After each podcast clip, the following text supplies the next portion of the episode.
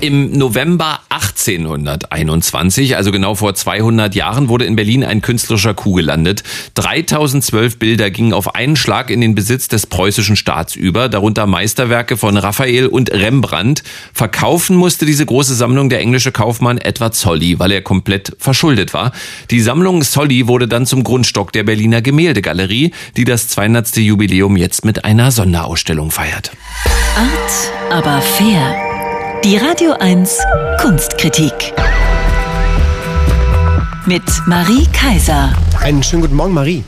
Morgen, ihr beiden. Guten Morgen. Die Sammlung Solly vom Bilderchaos zur Gemäldegalerie ist der Titel. Was für ein Bilderchaos ist denn da gemeint? Das Bilderchaos im Haus von Edward Solly. Der hat acht Jahre in Berlin gelebt, von 1813 bis 1821, hat mit Getreide und Holz gehandelt und damit jede Menge Geld verdient. Und das Geld hat er immer wieder sofort ausgegeben. Denn Solly war so ein richtiger manischer Kunstsammler. Also sein Haus in der Berliner Wilhelmstraße, das war irgendwann so vollgestopft mit Bildern, dass Goethes Sohn August seinem berühmten Vater geschrieben hat, denken Sie sich eine Zusammenhäufung von circa acht bis neuntausend Bildern, wovon höchstens 400 aufgestellt sind, an und übereinander gehäuft in 30 bis 40 Zimmern, in Küchen, Remisen und so weiter, dass die Decken brechen möchten. Und der Eindruck war offenbar wirklich so beeindruckend. Äh, es waren nämlich tatsächlich nur 3012 Gemälde, die Solly da angehäuft hatte. Und das waren Bilder vor allem aus Italien, aus Deutschland, aus den Niederlanden. Und dann war es eben so, dann kamen die napoleonischen Kriege und dann liefen die Geschäfte bei Solly nicht mehr. Der musste sich verschulden und am Ende seine Sammlung dann verkaufen verkaufen für 500.000 Reichstaler an den preußischen Staat. Aber trotzdem eine ordentliche Aufgabe natürlich jetzt. Wie chaotisch wird denn diese Sammlung Solly in der Jubiläumsausstellung in der Gemäldegalerie präsentiert? Gar nicht chaotisch. Also das ist alles wohl geordnet und auch sehr reduziert. Also es ist eine ziemlich kleine Sonderausstellung. Es sind eigentlich 35 ausgewählte Werke in zwei Räumen nur zu sehen.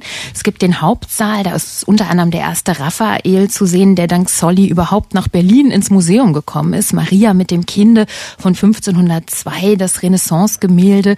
Da sieht man so die lesende Maria mit dem nackten Kind auf dem Schoß und sie umfasst so ganz zärtlich das Füßchen mit der Hand. Das ist natürlich ein tolles Gemälde. Man sieht aber, es ist ein früher Raphael, der war noch nicht ganz der Meister, der am Ende war. Das Baby wirkt gerade noch etwas merkwürdig. Sieht ein bisschen aus wie ein geschrumpfter, dicklicher Mann noch. Das sah später bei ihm Was? besser aus.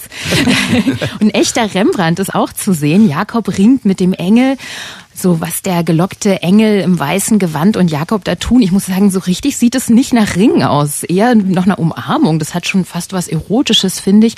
Und vor 200 Jahren, als die Solly-Sammlung gekauft wurde, da wurde dieser echte Rembrandt, der sich tatsächlich als echter Rembrandt rausgestellt hat, eigentlich kaum beachtet. Dafür hängt dann daneben das ungeschönte Bildnis von einer alten Frau, so mit Kappe und so einer gefälteten weißen Haus Halskrause.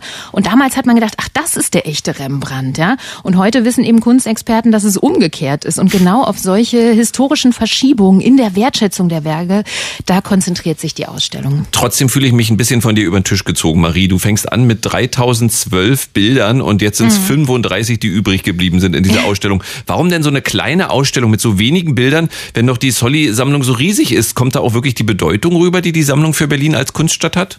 Naja, du musst wissen, also 200 Jahre später sind nicht mehr alle 3012 Bilder überhaupt im Besitz der Gemäldegalerie. Das sind nur noch ungefähr 700. Da wurde mit anderen Museen getauscht. Einige wurden auch weiterverkauft. Und es gibt tatsächlich auch in der Gemäldegalerie noch mehr zu sehen aus der Sammlung Solly. Also gerade Meisterwerke, die muss man sich aber so ein bisschen selber suchen. Die sind verstreut in der Dauerausstellung und dann immer mit so einem weißen Schild gekennzeichnet.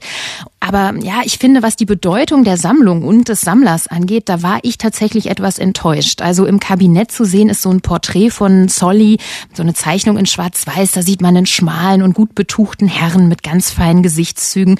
Und ja, dann gibt es so ein paar Informationen in den Ausstellungstexten, einige Zitate über Solly an den Wänden. Aber ja, der Sammler bleibt für mich in der Ausstellung eher eine blasse Figur, was ich total schade finde. Denn ich glaube, diese Geschichte, die ließe sich doch wirklich super erzählen. Ja, ein Mann, der besessen ist von der Kunst, der alles Geld dafür ausgibt, der als Sammler so lange unterschätzt worden ist, über den damals gesagt wurde, mit Ausnahme von etwa zwölf Bildern sei das Übrige aus der Rumpelkammer und so viel Geld ist nicht wert. Und tatsächlich äh, hatte er ein exzellentes Sammlernäschen, hat viele Bilder gekauft von damals kaum bekannten Künstlern, die heute weltberühmt sind, wie Giotto oder Botticelli oder Jan van Eyck. Und ich hätte es schön gefunden, zum 200. Jubiläum, wenn jetzt doch ein bisschen deutlicher gemacht wird, dass mit dieser privaten Sammlung ja doch das Fundament gelegt wurde vor 200 Jahren für das, was die Gemäldegalerie heute ist.